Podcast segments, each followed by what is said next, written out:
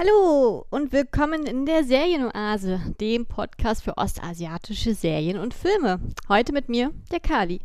Und ich grüße euch. Willkommen. Wir sind zurück aus der verfrühten Sommerpause. Beziehungsweise, ich habe das mal als Sommerpause bestimmt, auch wenn es noch relativ früh im Jahr ist.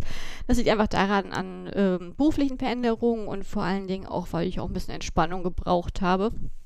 Ähm, habe die Zeit aber sehr gut genossen. Leider nicht mit Kate Ram, weil ich habe äh, meine, diese klassische K-Drama-Flaute gehabt. Kennt bestimmt der eine oder andere, wenn man mal regelmäßig K-Drama guckt oder Serien guckt, dass man dann irgendwann mal keine Lust darauf hat. Und so ging es mir gefühlt die letzten sechs Monate. Und da ich halt nicht so viele neue Sachen geschaut hatte, konnte ich auch nicht wirklich viel besprechen. so. Aber ich bin zurück. Ich habe sozusagen jetzt ein paar Serien gesichtet. Ich habe für mich sozusagen auch einen Plan beschlossen. Ich habe auch ein, ähm, dann sozusagen Vorbereitung auf die neue Folge. Ja, neues Layout äh, kreiert, äh, von mit dem ich sehr glücklich bin, um sozusagen was eine Veränderung zu schaffen, einen Neubeginn zu schaffen. Ähm, und ja, ich freue mich einfach wieder da zu sein. Ähm, ich weiß nicht, wie es euch ergangen ist, aber ich habe sozusagen letzten Monate sehr viel mit Musik verbracht. Äh, ich bin ja ein totaler Fan von diesen Online-Konzerten, gerade von koreanischen Künstlern, die halt niemals nach Europa kommen. Ähm, dementsprechend habe ich mich richtig über die Konzerte gefreut von Winner, Treasure und mittlerweile habe ich auch schon drei durch mit Kim Jong-Jong und eins kommt sogar noch nächsten Monat. War richtig schön, aber vor allen Dingen haben wir auch, haben Max und ich auch Eric Nam in Berlin gesehen. Und das war ein super tolles Konzert. Es war richtig, richtig schön. Er war witzig wie immer. Er hat sich wieder sozusagen, hat die, die Seele aus dem Leib gedanced. Ähm, sogar Max war total begeistert und somit war es sogar ein doppelter äh, Gewinn für mich. Und das war so, so, so schön. So. Aber nichtsdestotrotz, kommen wir zur Planung. Ähm, wie immer gilt, ich will jetzt werde Kapitelmarken reinsetzen. Falls euch ein Thema weniger interessiert oder falls ihr Angst habt, gespoilert zu werden, könnt ihr jederzeit weiterdrücken. Äh, ich habe mir überlegt, sozusagen, dadurch, zum, dadurch, dass ich ja nur noch wieder ein paar Folgen hinterherhänge, dass ich dann diese auch nachholen werde. Ganz motiviert. Und zwar habe ich mir jetzt ein Konzept für eine Doppelfolge überlegt. Und die steht unter dem Motto Netflix bestätigt Fortsetzung.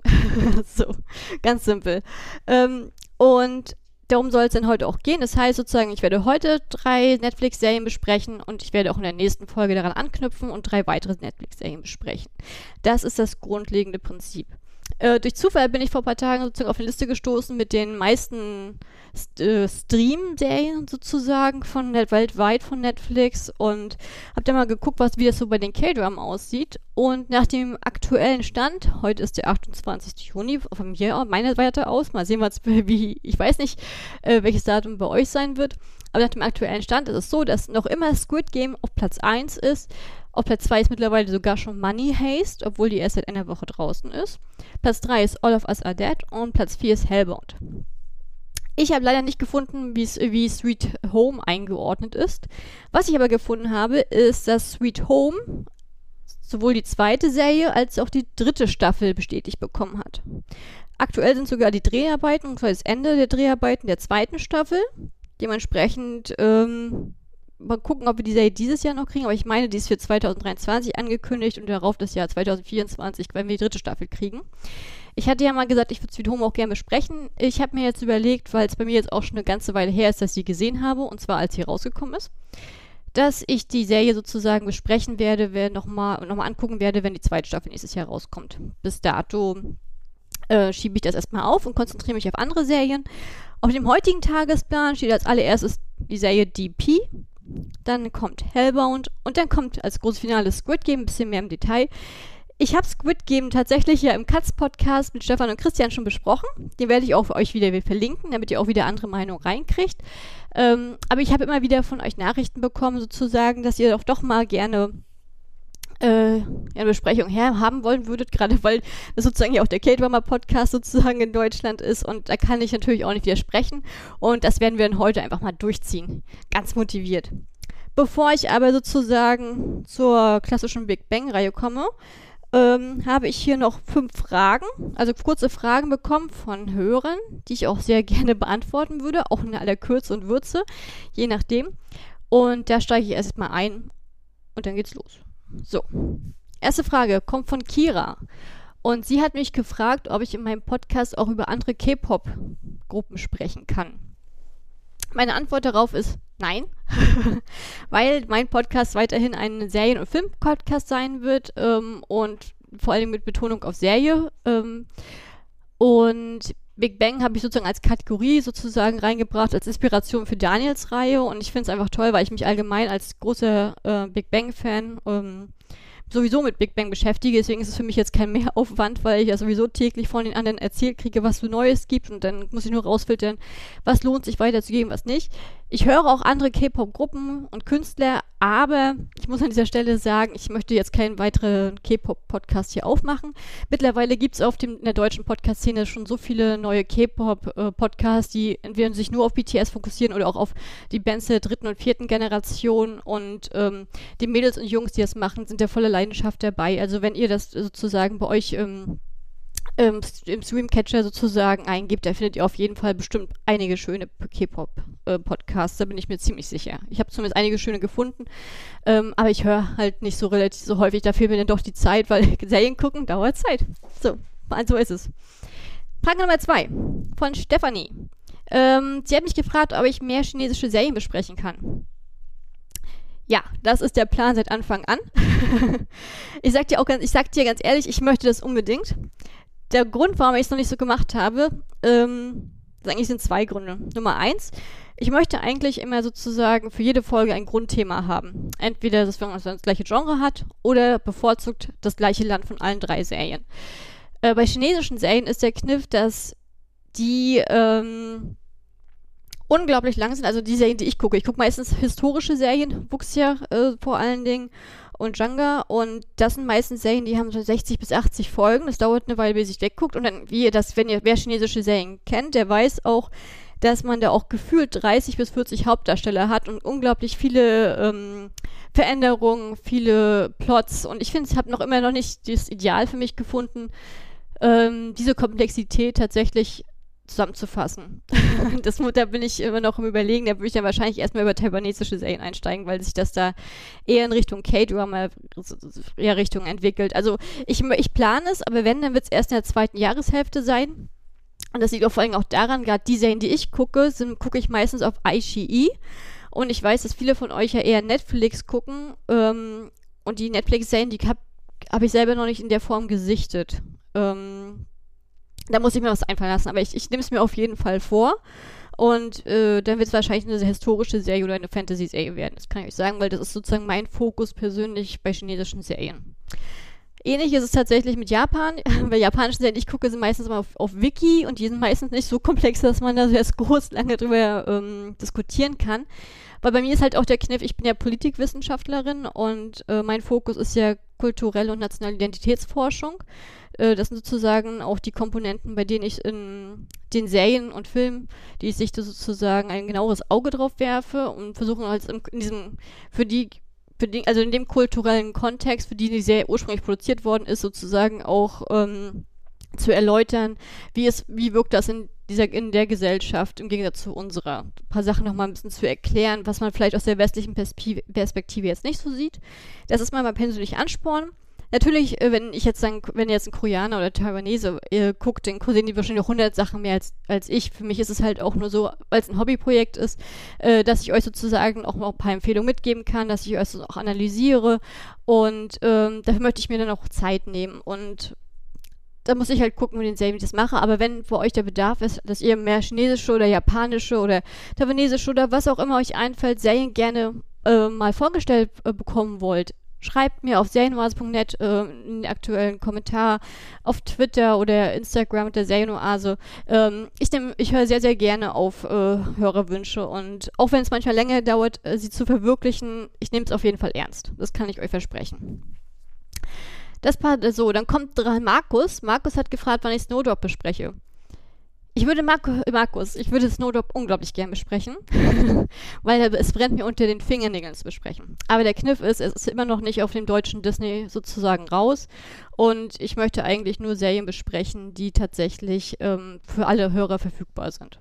So, das heißt, ich werde sie besprechen, wenn, das Deutsch, wenn Disney Deutschland sie in den Katalog aufnimmt. Das kann ich dir versprechen. Und dann habe ich noch die letzte Frage von Frank S. Was ist deine Lieblingsserie, wenn es nicht, aber nicht Korea? Ja, ähm, ich glaube, für Taiwan auf jeden Fall äh, Someday or One Day, da müssen wir nicht diskutieren, weil das ein perfekter Genre-Mix ist mit Fokus äh, Fantasy und Krimi. Ähm, ansonsten fällt mir spontan noch Love Hate ein aus Irland. So, so eine, ähm, ich sag jetzt mal, Unterwelt-Gangster-Krimiserie. Äh, die fand ich sehr, sehr gut. Ähm, Israel fand ich Hatufim unglaublich gut. Sozusagen was ja, also das war sozusagen die Grundlage, worauf später dann Homeland das Remake aufgebaut hat. Das hat mir unglaublich gut gefallen.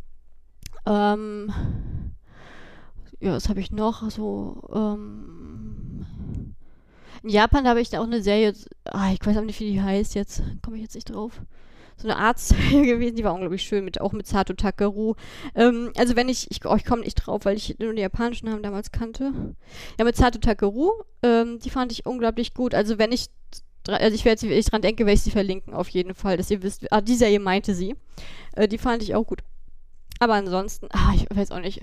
Ähm, in Deutschland in Deutschland habe ich komischerweise ein Faible, dass ich ähm, diese ganzen alten ARD-Serien mag. Also das ist zum Beispiel eine Serie, die ich aus, aus Nostalgie total gerne mag, ist ähm, Türkisch für Anfänger.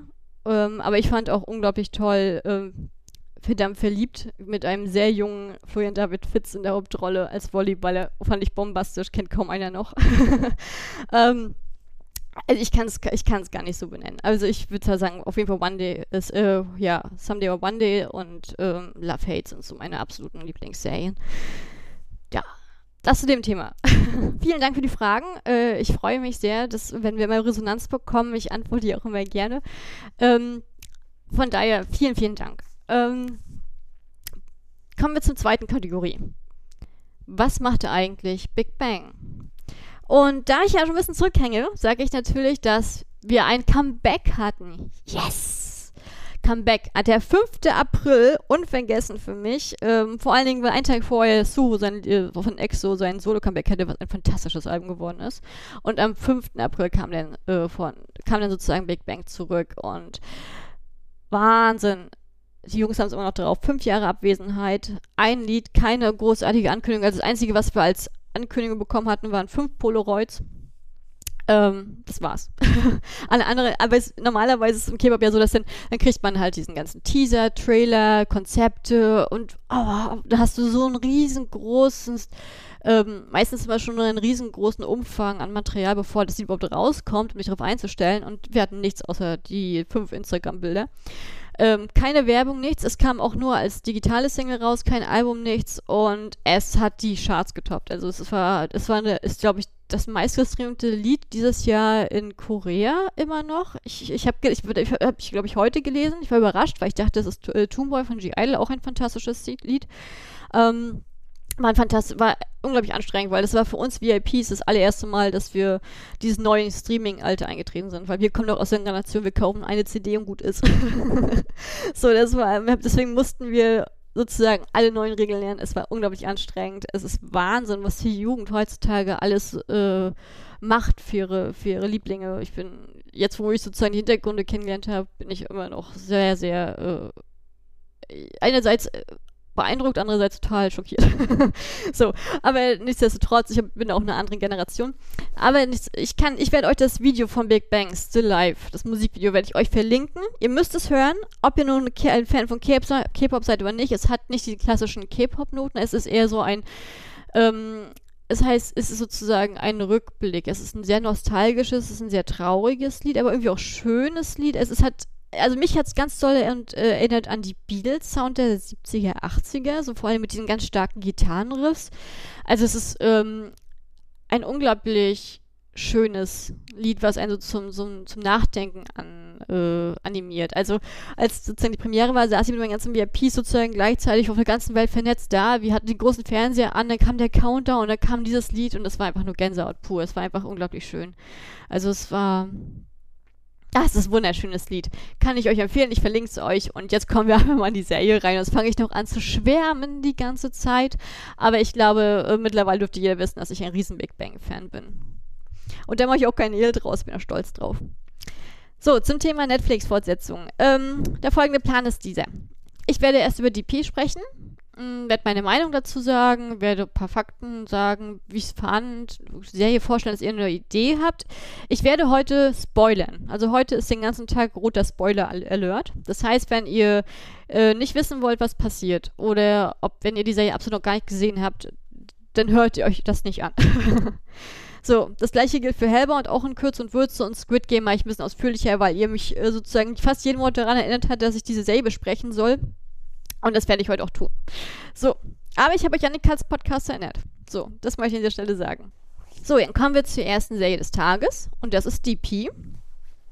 Wie alle Serien, die dieses Jahr, die ich heute bespreche, ist sie 2021 erschienen, hat insgesamt sechs Folgen und basiert auf dem ja, Manhwa bzw. Querstrich Webtoon DP Dog Day von Kim Bo-tong der 2013 seines Zeichens erschienen ist und der auf den eigenen Erfahrungen aufbaut. Also er hat sozusagen während seines Militärdienstes tatsächlich in dieser ähm, Abteilung für Deserteure gearbeitet und dies, das in diesem, seinem Comic sozusagen verarbeitet.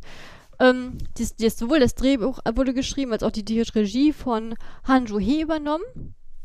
Ähm, und dieses, äh, ich, man kann diese Serie eigentlich als trauriges oder melancholisches Militärdrama ähm, und vor allem sehr starke Gesellschaftskritik sozusagen auffassen. Es hat aber auch ein sehr gutes Cast. Vor allem die beiden Hauptrollen gehen an Jung Hae-in und Koo Kyo-won. Äh, Jung Hae-in dürfte eigentlich ähm, relativ vielen Leuten schon bekannt sein, weil er relativ gerne von, von Netflix gecastet wird. Also mir spontan fällt jetzt ein, dass er bei Prison Playbook ist er dabei, Something in the Rain ist er dabei, äh, One Spring Night, eine meiner absoluten Lieblingsserien, äh, ist er auf jeden Fall dabei. Und wenn Disney endlich mal aus dem Pushen kommt, ist er auch, ist auch bei Snowdrop die Hauptrolle. Ähm, und er spielt in dieser Rolle An Jun-ho, einen jungen ähm, ja, Wehrdienstleistenden, sag ich jetzt mal. So. Und in, ihm gegenüber steht als sein Vorgesetzter, äh, direkt der Vorgesetzte in der Abteilung äh, der für Deserteure ist der chaotisch, äh, ist sozusagen Kukyo One besetzt, äh, in der Rolle von Han Ho Chul, ein sehr chaotischer, sehr, ich sag jetzt mal lax dargestellter, ähm, ja, ich will nicht sagen fauler, äh, faul nicht, aber äh, sehr spezieller Charakter auf jeden Fall, der seine Knoten hat. Ähm, der Schauspieler ist tatsächlich eher so aus Film bekannt. Ich glaube, so im, Deu im Deutschen dürfte der eine oder andere ihn kennen aus Peninsula tatsächlich oder äh, von Escape from Mogadischu. Das wären sozusagen jetzt die, die auf dem deutschen Markt erschienen sind und wo man die Gesichter tatsächlich herkennen könnte. Äh, was die Handlung angeht, ist es eigentlich relativ, ähm, ja, spielt es natürlich während des Militärs.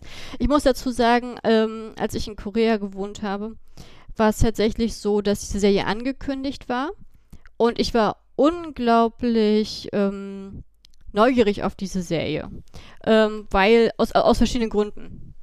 Das lag zum einen natürlich auf, auf weil ich ähm, mein, sozusagen als Politikwissenschaftler hatte ich erst überlegt, mich auf Militärgeschichte sozusagen zu spezialisieren, äh, weil sie halt gerade im koreanischen Kontext und im chinesischen Kontext sehr, sehr dankbar ist, hatte dann aber sozusagen mich auf die nationale Identität letztendlich äh, festgelegt, weil ich da ich nehme recht zum einen ziemlich gut war und zum anderen, weil es mich auch unglaublich gecatcht hat. Sag ich ganz ehrlich, wie es ist. Aber als ich in Korea war, äh, waren ja, war sozusagen das Militär immer wieder äh, regelmäßig in den Nachrichten und zwar nicht positiv. Es gab immer wieder Vorfälle, es gab immer wieder Meldungen äh, von Mobbing, von Diskriminierung. Es, ich weiß, dass zum Beispiel ein äh, Transsoldat in der Zeit, wo ich da war, äh, vom unehrenhaft entlassen worden ist. Gegen das, der, er hatte versucht, dagegen zu klagen, dann hatte er sich umgebracht. Das war auch in der Zeit. Ähm, dann gab es auch Soldaten, die in homosexuellen Beziehungen waren, die dann auch inhaftiert worden sind, äh, weil das in einer koreanischen Gesellschaft, die konservativ ist, muss man sich vorstellen, dass das Militär natürlich sozusagen einen der konservativsten Parts des Landes äh, reflektiert und das zeigt sich dann halt auch in diesen Kontroversen, die dann halt losgestoßen worden sind. Äh, wie rechtmäßig ist das überhaupt? Ähm, um das mal vorwegzunehmen, die Sache hat sich verbessert. Äh, es wurde jetzt, also das, der Oberstgerichtshof hat jetzt sozusagen beschlossen, vor zwei Monaten, wenn ich mich nicht täusche, ähm, dass es natürlich, dass homosexuelle Beziehungen erlaubt sein sollten, dass das auf gar keinen Fall was äh, die Inhaftierung äh, sozusagen im Militär auch nur ansatzweise einen irgendwelchen Boden, Grund, Fuß, äh, Grund und Boden hat, ähm, dass sozusagen eine Lockerung eintritt, dass eine Öffnung eintritt, dass es eine langsame Änderung eintritt und ähm, dass halt auch das Militär ein bisschen deutlich überwacht werden soll in gewissen Bereichen. So. Ähm, als die Serie kam, ich habe sie sozusagen die ersten, die vor sechs Folgen habe ich, in, hab ich in einem Rutsch weggeguckt, deswegen, äh, ich das wirklich am ersten Tag gleich geguckt. Ich war total süchtig nach der Serie, weil ich war auch so unglaublich, weil ich nicht nur weil ich neugierig war, sondern auch weil äh, ich auch neugierig auf die Resonanz war. Ne? Und ähm, damit ihr mir überhaupt folgen könnt, äh, mal eine ganz kurze, knackige Inhaltsangabe. Ähm, Im Prinzip steht eigentlich Jung-In sozusagen im Fokus. Er ist der Wehrdienstleistende äh, und wird zum Militär eingezogen. Er hat selber gar keine Lust drauf, er weiß nicht, was ihn erwartet und das ist eigentlich tatsächlich sehr realistisch, weil jeder männliche Koreaner, den ich in Korea kennengelernt, also kennengelernt habe, der hat zu mir gesagt, keine, keiner will zum Militärdienst, keiner. Es ist sozusagen, wird, es ist als, äh, wird als Pflicht gesehen, jeder macht es, aber keiner hat Lust drauf, weil es halt sozusagen das Leben immer auf den Stillstand bringt und wer will das schon? So. Ähm, so, und genau so diese, unter dieser Prämisse setzt sozusagen auch die Serie ein. Und ähm, während er Militär sozusagen versucht, seine Stellung zu finden, ist sozusagen, wird auch schnell klar, dass Militär nicht nur wie, so stark hierarchisch aufgebaut ist wie weltweit, sondern dass halt da auch noch die zusätzliche Komponente reinkommt, dass man diese äh, gesellschaftliche Hierarchienstruktur, wer ist älter, wer ist, hat einen höheren Rang, wer ist länger vor Ort, äh, auch sehr, sehr stark mit reinwirkt, sozusagen in das Gruppengefüge innerhalb der eigenen Kaserne. Und äh, deswegen ist diese Serie auch mit, ist immer, man kann sie nicht leicht nehmen. Sie ist sehr sie ist schwer, weil sie sich im, im, harten Thema sozusagen widmet und das ist definitiv Missbrauch und Mobbing im Mil Militär und das schließt halt äh, sexuelle Übergriffe, brutale Schlägereien, äh, menschliche Demütigung, äh, Erniedrigung, Demütigung und vor allen Dingen auch das Wegschauen der Vorgesetzten äh, um sehr stark mit ein. Das porträtiert diese Serie. Ähm, und der Hauptdarsteller wird sozusagen, findet in der Serie sozusagen einen guten Freund, mit dem er sich sozusagen ähm, sofort verbunden fühlt. So, und dann hat man sozusagen die Schere, dass sozusagen er kommt, der wird dann halt in diese Abteilung DP, also das heißt, äh, übersetzt Deserter Pursuit, das heißt Verfolgung von Deserteuren, wird er versetzt. Das ist eine relativ kleine äh, Abteilung, die sozusagen äh, relativ, ähm, ich sag jetzt mal, unmilitärisch dargestellt ist, ne? dass die halt ihre Zivilkleidung tragen, dass die halt sozusagen rausgehen, die, Miliz die Deserteure sozusagen versuchen zurückzubringen, damit sie halt ihre Bestrafung erreichen. Und sein Freund, den er geschlossen hat, ist, bis parallel bleibt vor Ort, ist eine, eine, eine, eine Einheit und wird halt sozusagen durch seinen Vorgesetzten immer wieder erniedrigt. Und gerade an ihm sieht man dieses Beispiel mit dem, mit den sämtlichen Erniedrigungen, die man sich vorstellen kann. Das ist halt wirklich hart mit anzugucken, tatsächlich. Ist aber insgesamt eine unglaublich äh, interessante Studie. Sozusagen sieht man halt in dieser Serie Einzelschicksale, zum Beispiel werden die äh, Schicksale von den Deserteuren, die auf der Flucht sind, vorgestellt. Äh, dann sieht man halt auch, wie sie auf die ähm, Jong-in und äh, Cook Yo-wan sozusagen wie auf, auf ihre eigene Entwicklung sozusagen das wirkt, das beobachten zu müssen, dieses Unglück, das gerade auch oftmals Missbrauch auch der Hintergrund ist für diese Flucht. Ähm, und deshalb, dass halt diese Ausweglosigkeit da herrscht, weil viele Fortgesetzte sich dessen zu, darüber Bescheid wissen, aber bewusst weggucken, einfach aus der Angst, dass sie ihre eigene, eigene Beförderung aufgrund eines ausgebrochenen Skandals nicht bekommen oder dass das Militär einen schlechten Ruf nach außen kriegt. Und dementsprechend äh, wird da innerhalb des Militärs keine großartige Hilfe geleistet. Ich finde, die Serie porträtiert das sehr, sehr gut, tatsächlich. Teilweise ganz schön drastisch. Da habe ich mich dann auch gefragt in dem Moment, ist das vielleicht zu doll? Ähm, weil ich selber ja nicht beurteilen kann. Ähm, aber ich fand es auf jeden Fall gerade in Anbetracht der Tatsache, als ich da war und diese ganzen äh, aktuellen Nachrichten über das Militär immer zu, in den Nachrichten gesehen habe, ähm, habe ich, hab ich den Eindruck gehabt, dass diese Serie auf jeden Fall den Nerv der Zeit trifft. Also das ist wirklich top aktuelles Tagesthema. Ähm, vor allen Dingen auch mit, Mo mit Mobbing und Missbrauch, gerade weil in Korea aktuell, auch wenn es nur recht langsam geschieht, aber es ist halt eine Aufbruchstimmung, dass man sich halt mit dem Thema psychische Krankheiten, ähm, Depression, PTSD, äh, versucht stärker sozusagen auseinanderzusetzen und auch Aufklärungsarbeit zu leisten, die halt sozusagen auch ähm, aufgrund vom staatlichen ähm, ja, Projekten sozusagen sich langsam aufbaut, was ja da ganz, ganz lange ein Tabuthema in Korea war. Dementsprechend ist das schon sehr, sehr, ähm, ja, sehr relevant tatsächlich, sich damit auseinanderzusetzen. Ähm, die Serie selber, die war auch unglaublich, als ich, also war unglaublich erfolgreich tatsächlich. Also ich, ich weiß jetzt nicht, im, nicht, im Deut nicht unbedingt im deutschen Rahmen, aber im asiatischen Rahmen auf jeden Fall sehr äh, stark thematisiert. Gerade und vor allen Dingen war halt auch eine riesengroße Resonanz da, vor allem im koreanischen Kontext, aber auch in den sozialen Medien äh, von ganz vielen ehemaligen äh, Soldaten oder Wehrdienstleistenden, so ich sag jetzt mal Alters äh, Altersspanne 20 bis 40 Jahre alt, ähm, die über ihre eigenen Erfahr Erfahrungen berichtet haben und die halt sozusagen die Serie gesehen hatten und teilweise sich an ihre eigene Zeit erinnert gefühlt haben, ne? dass sie halt gesagt haben, ja, es hat sich also nichts geändert. Es ist halt immer noch so, wenn das jetzt so porträtiert wird, ne? oder dass auch noch einige ihre eigenen äh, Missbrauchserfahrungen sozusagen geteilt haben, um nochmal, ähm, ich sag jetzt mal, ähm, um ja tatsächlich sozusagen nochmal darauf hinzuweisen, dass sexueller Missbrauch oder Übergriff oder Erniedrigung einfach auf jeden Fall an der Tagesordnung sind, ne? Dass das tatsächlich nicht unbedingt eine Ausnahme ist, sondern dass dieses Problem ist wirklich unterschwellig und das ist nicht seit gestern da, es geht schon seit einer ganzen Weile und es muss eigentlich was getan werden. So, gerade weil die halt, wenn die Vorgesetzten darüber Bescheid wissen und es sich bewusst dafür entscheiden, das zu ignorieren. Ähm, vor allem, und was ich halt super interessant fand, war, dass halt sozusagen auch die Serie in Korea selbst einen sehr starken Diskurs losgetreten hat über das Thema BTSD nach der Wehrpflicht. Also aktuell ist es ja so, dass, dass, soll, äh, dass junge Männer ähm, in 18-monatigen äh, ja, Wehrdienst sozusagen Pflicht leisten müssen. Und es nicht gerade selten ist, dass gerade äh, junge Männer aufgrund dieser, dieser Problematik, wenn sie es erleben, ähm, mit PTSD oder beziehungsweise auf dem Weg zur PTSD äh, aus diesem Militärdienst entlassen werden. Und das ist natürlich eine Sache, die unglaublich heiß diskutiert werden muss, aber äh, ist die sozusagen halt durch die Serie tatsächlich ähm, in den Fokus der Medien gerückt ist. Aber die halt, ähm, was soll ich das sagen, es ist der erste, ich sag mal so, der erste Schritt ist gemacht, aber die halt tatsächlich noch nicht von der Diskussion noch lange nicht am Ende ist. Ähm, natürlich sind die Reaktionen unterschiedlich ausgefallen. Es gab, es gab Leute, es gab Männer, die haben gesagt, es kommt auch darauf an, wo man stationiert ist und welche Einheit, in welcher Ortschaft.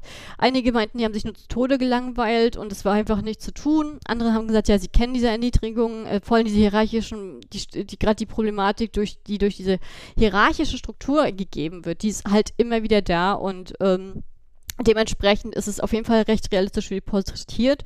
Andere sagen, es, es war mal so schlimm, es ist nicht mehr so, als es ist. Natürlich, jeder hat äh, seine eigenen Erfahrungen, auch andere Zeiten, äh, darüber zu sprechen, aber ich finde, dass die Serie sozusagen hat vielleicht gewisse Übertreibung, vor allen Dingen, ähm, was ich öfter gehört habe, ist, äh, dass die, sozusagen die, ähm, die Pi-Truppe selbst, dass die halt in Zivilkleidung jederzeit rausgehen können und dann halt die Leute jagen und ähnliches. Oder äh, sozusagen, also versuchen sie einzufangen, besser gesagt, jagen ist vielleicht ein bisschen übertrieben, äh, dass das dass es, dass sie das ka kaum einer miterlebt hat, weil das schon sehr nach sehr viel Freiheit äh, sozusagen klingt, während halt in, im das koreanische Militär sehr durchstrukturiert ist, man da halt eigentlich alles hat außer Freiheit. Das fand ich halt interessant. Ähm, ich hatte nochmal geschaut, was sozusagen so Resonanzen von dem Team selbst waren, die an der Serie mitgearbeitet hatten. Und äh, der Regisseur, Han Jo-hee, hat sozusagen gesagt, dass äh, gerade die regelmäßigen Meldungen und die regelmäßigen äh, Zeitungsberichte über Mobbing oder Zwischenfälle innerhalb von Seiten des Militärs auch deutlich machen, dass diese Serie äh, tatsächlich auf Tatsachen beruht und äh, dass in den letzten 20 Jahren nicht die verhofft, erhoffte Besserung eingetreten ist, sondern dass man halt äh, auch eine gewisse Ehrlichkeit walten lassen sollte. Weswegen halt von der Regierung auch mehr Transparenz gefordert worden ist in diesem Umgang und halt diesen Diskurs halt sehr stark in die Mitte getrieben hat. Ähm, so stark tatsächlich, dass das südkoreanische Verteidigungsministerium selbst sich gezwungen war, darauf äh, Stellung zu beziehen. Und die haben damals äh, die, die Serie sehr stark kritisiert und haben gesagt, dass die äh, Vorfälle, die dargestellt worden sind, ex unrealistisch sind und ein sehr gefährliche, äh, gefährliches Bild vermitteln, das in der Form nicht so sein soll. Ähm, vor ein, und vor allen Dingen haben sie das begründet in der Hinsicht, dass natürlich, es gab solche Vorfälle in der Vergangenheit, so in der Zeit vor 10, 15 Jahren, aber die sind ganz komplett übertrieben dargestellt in dieser Serie. So, jetzt ist natürlich euch überlassen, was ihr glaubt.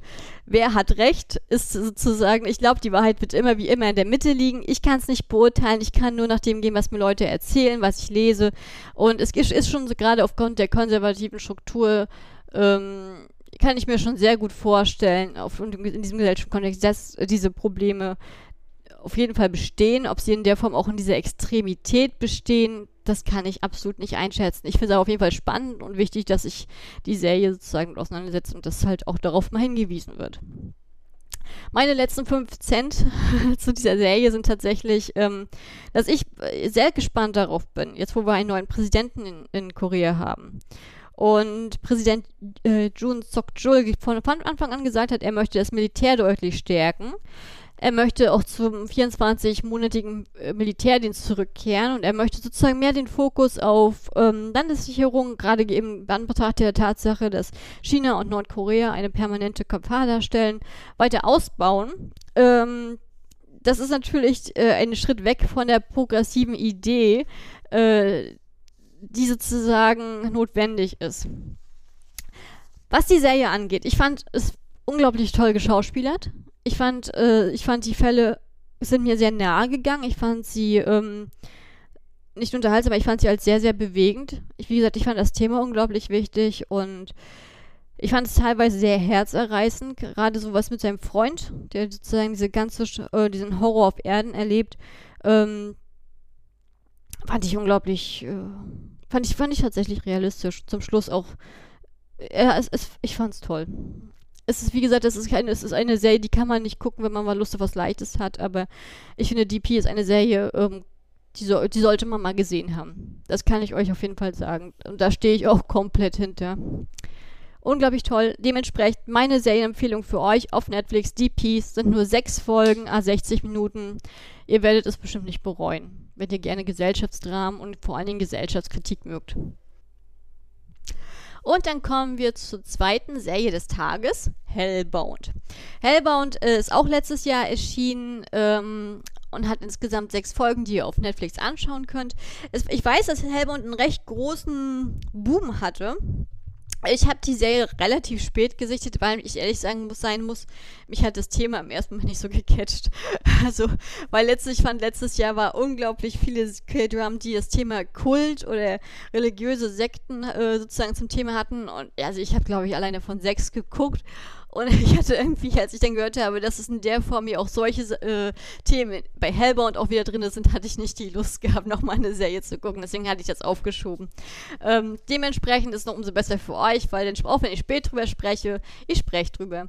So, ähm, die Serie selber ist ähm, auch schon für eine zweite Staffel bestätigt, die nächstes Jahr kommen wird, also 2023, wahrscheinlich im Sommer, um den Sommer herum. Äh, sie basiert auf dem Manhwa Hellbound den gleichen, des gleichen Namens oder im Original heißt er Chok, äh, von John Sang-ho und halt sozusagen illustriert vom Drehbuchschreiber dieser Serie. Das ist äh, Choi Gyuk-suk. Ähm, insgesamt würde ich sagen, die Serie ist eher so übernatürliche Horror, teilweise auch Gesellschaftskritik, ein bisschen äh, oft vor allem sehr stark auch Dystopie gesteuert, meiner Ansicht nach. Und die Serie, was allererstes, was mir mit der Serie aufgefallen ist, dass die Serie ein unglaubliches Starcast an den Tag legt. Und ich, also wenn ich jetzt hier, also ich finde, bei Hellbound kennt man eigentlich gefühlt jeden. Sowohl die Hauptdarsteller als auch die Nebendarsteller sind alles bekannte Gesichter. Ähm, ich werde jetzt euch, ich kann ja, ich möchte jetzt nicht eine Stunde lang über die Darsteller reden, deswegen werde ich es mir ganz einfach machen und werde euch einfach Hellbound zu My Drama List verlinken und dann könnt ihr euch mal durch das ganze Cast durchklicken und dann könnt ihr mal für euch feststellen, oh, den kenne ich daher, den kenne ich daher. So, wen ich aber auf jeden Fall erwähnen muss, ist Juain. Juain ist relativ bekannt, weil abgesehen davon, dass er mehrfacher ähm, Preisträger, was aller möglichen Preise ist, äh, die Bedeutung haben, ist er bei uns vor allen Dingen auch bekannt gewesen, äh, weil er bei uns im, im, Kino lief, bei Burning oder bei dem Netflix-Film äh, Hashtag Live. In der Serie Chicago Typewriter ist er sozusagen die Hauptrolle und er ist halt ein gestandener Star. Also äh, wirklich ein sehr ähm, etablierter Star in Korea in der Form. Und er spielt sozusagen den Jung Sin Soo, den äh, Anführer von The New Truth äh, oder die neue Wahrheit. Ähm, ich sag wie immer, ich gucke Serien grundsätzlich immer im Original mit englischen Untertiteln. Ich weiß nicht, ob das eingedeutscht worden ist oder nicht. Deswegen, ich sage es jetzt einmal, The New Truth oder die neue Wahrheit. Ich werde wahrscheinlich The New Truth benutzen. Ähm, aber man, abgesehen neben ihm hat man auch tatsächlich auch noch Jang Jun drin, Park Jun Min, Won Jana und äh, Won Jana mag ich unglaublich gerne. Äh, die ist zum Beispiel eine Schauspielerin, die mir unglaublich ans Herz gewachsen ist. Ähm, durch die Serie Just Between Lovers die ist ein, ich glaube, das ist die Serie in meinem Leben, wo, äh, auch ein Gesellschaftsdrama, wo ich so viel geweint habe, was für mich untypisch ist. Ich bin jemand, der eigentlich selten weint bei Filmen und Serien. Aber bei diesem Wein, bei Just Between Lovers, ähm, und die oder besser gesagt, ich glaube auf deutschen Netflix ist, heißt sie Rain and Shine. Ich glaube, da habe ich Bäche geweint. das war wirklich schlimm für mich. Aber gut, äh, seitdem hat sie bei mir auf jeden Fall einen ganz äh, guten Stand. Also als, als Schauspielerin. Ähm, vom Cast her fand ich die Serie auch fantastisch. Ähm, ich hatte.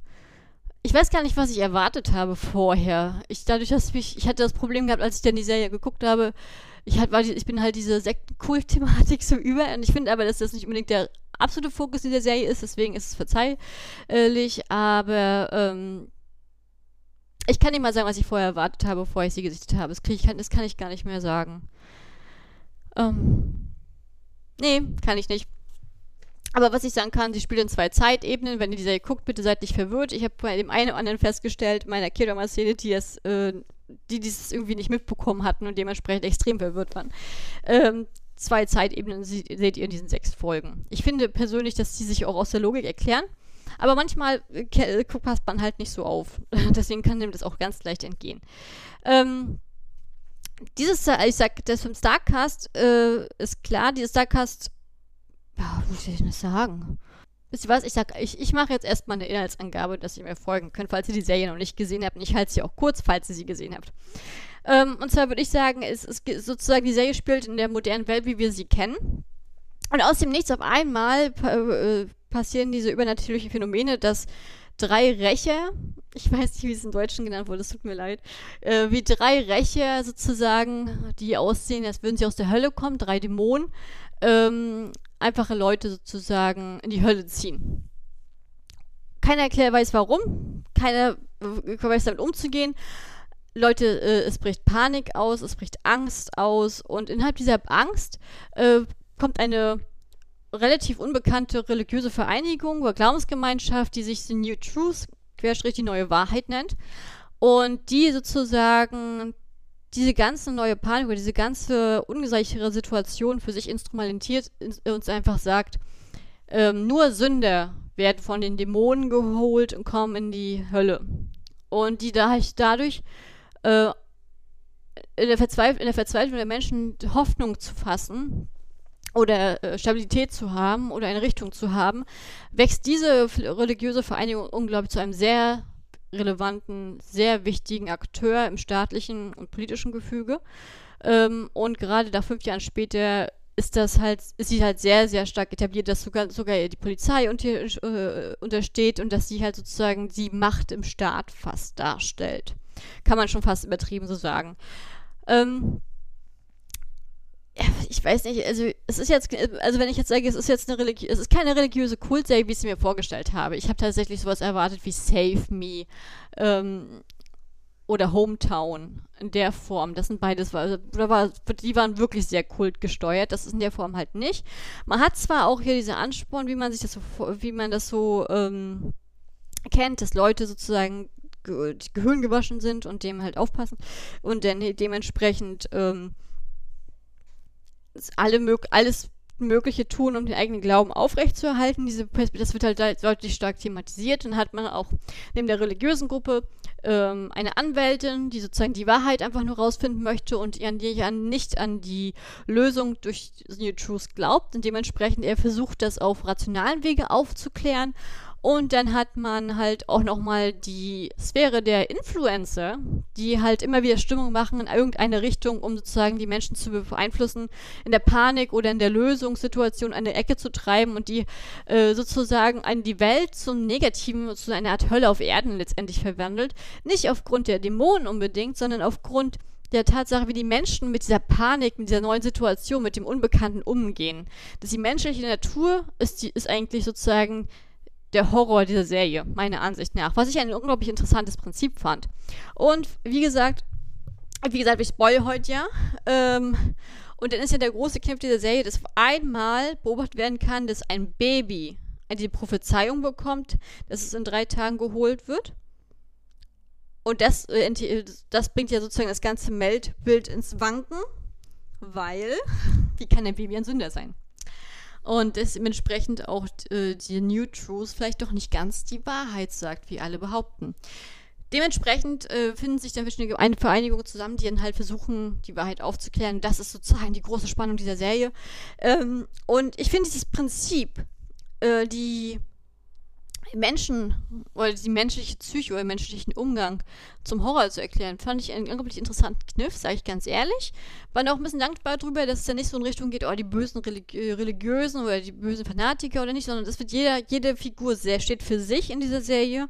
Ähm, nicht unbedingt durch ihren Umfeld, ist sie nicht unbedingt kritisiert, äh, äh, charakterisiert, sondern es ist tatsächlich das äh, jede, jede Figur steht für sich, macht, fällt eigene Entscheidungen, hat eigene Überzeugungen, hat eigene Motive. Ähm, und oberflächlich wirkt sie, als wäre sie in einer Gruppe drin, ist aber nicht unbedingt. Also, wenn ihr die Serie gesehen habt oder wenn ihr die Serie aufgucken wollt, werdet ihr verstehen, was ich meine. Das fand ich sehr, sehr gelungen tatsächlich. Ähm, ah, man hat tatsächlich auch gesehen, dass sozusagen der Regisseur auch äh, Train to Busan gemacht hat. Das kam immer wieder vor.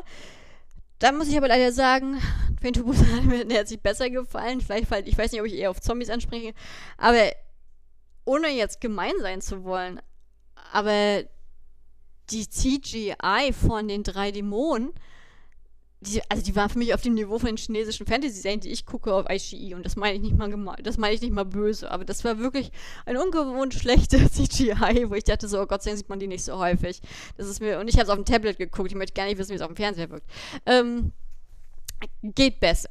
Ne? Ähm, geht besser. Ich, ich fand es auch, ich hatte ein Interview gelesen gehabt von der, in der Vergangenheit von dem Regisseur, der auch gesagt hat, dass sie lange überlegt haben, wie sie diese ähm, Dämonen aus der Hölle sozusagen oder, diese, oder die Rächer ähm, darstellen wollen. Da hat dann sozusagen jeder aus dem Team eine Vorstellung gewidmet und wichtig war ihnen nur, dass es geschlechtslos dargestellt ist und, und sozusagen das Endprodukt von all diesen Gedanken und, und diesem äh, Brainstorming ist sozusagen in der Serie gelandet. Ähm, ja. Ich war tatsächlich ganz, ich sag ganz ehrlich, wie es ist, ich war ganz dankbar, dass die Serie nur sechs Folgen hatte, weil äh, ich, ich fand die Idee nicht schlecht, aber mich hat sie nicht, mich hat, mich hat die Serie irgendwie jetzt nicht so begeistert. Hat, sie hat mich nicht so in den Bann gezogen. Ich fand sie teilweise trotz der sechs Folgen relativ langatmig an manchen Stellen, hat mich nicht so interessiert. Ähm, ich fand manche, ich fand auch dann an weiten Stellen die Serie war so ein bisschen so vorhersehbar. Also jetzt hier die Motive von der religiösen Gruppe war jetzt nicht groß überraschend für mich und auch die Wendung mit der Anwältin habe ich auch in der Form erwartet und mit dem Baby habe ich auch gedacht, dass es so ausgehen wird. Da war jetzt nicht so viel Überraschung für mich tatsächlich bei. Ähm, was aber für mich die größte Überraschung war, was das letzten 30 Sekunden dieser Serie dass die mich am gecatcht haben, dass ich dachte, oh, jetzt hätte ich aber weitergeguckt. Weil die letzten 30 Sekunden sozusagen der Teaser für die zweite Staffel,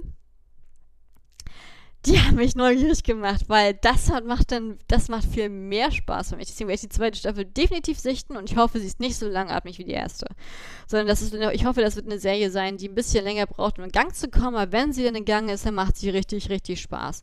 Aber wenn mich jetzt einer fragen würde, ist das eine Serie, die ich gesehen haben muss, würde ich sagen, auf gar keinen Fall. Also, da gibt es deutlich bessere tatsächlich. Ähm, was man aber auf jeden Fall sagen kann, ist, dass gewisse, Real also für mich realistische Umsetzung drin waren. Die Tatsache, dass halt in der Massenpanik, ähm, wenn einer sozusagen ähm, Stabilität oder ähm, eine, sag ich mal, so eine Führungspersönlichkeit zeigt, dass die Leute sich auf ihn einschießen. Das finde ich sehr realistisch. Das hat die Geschichte gezeigt. Und gerade in der heutigen Zeit, wo äh, auf der ganzen Welt verschiedene Brennpunkte da sind, finde ich das sowieso noch realistischer. Und deswegen ist die Serie doch schon angsteinflößender, als man denkt, auch wenn das in einem fantastischen Rahmen geschieht. Also ich finde, da hat die Serie auf jeden Fall einen Punkt. Ähm, mit den Influencern und dem sozusagen diesem ähm, Machteinfluss finde ich auch realistisch. Das kann ich mir sehr, sehr gut vorstellen, dass das so laufen könnte. Die Brutalität, dass in einem äh, ungeordneten System, wo auch der Justiz- und Sicherheitsapparat nicht mehr in der Form funktioniert, wie man es gerne hätte, dass private Truppen rumgehen, um ähm, ihre eigene Überzeugung mit Gewalt zu verteidigen, finde ich auch unglaublich realistisch. Also das, das ist so. Alles, was ich realistisch an dieser Serie fand, ist eigentlich das, was eigentlich einem, einem, Angst machen sollte. Sage ich ganz ehrlich. Ähm, aber ich mir trotzdem, also ich finde Hellbound in Ordnung. Wie gesagt, die letzten 30 Sekunden, wo ich da habe, da habe ich so gedacht, na toll, jetzt habe ich Lust drauf. Ähm, aber ich fand sie insgesamt jetzt nicht so doll.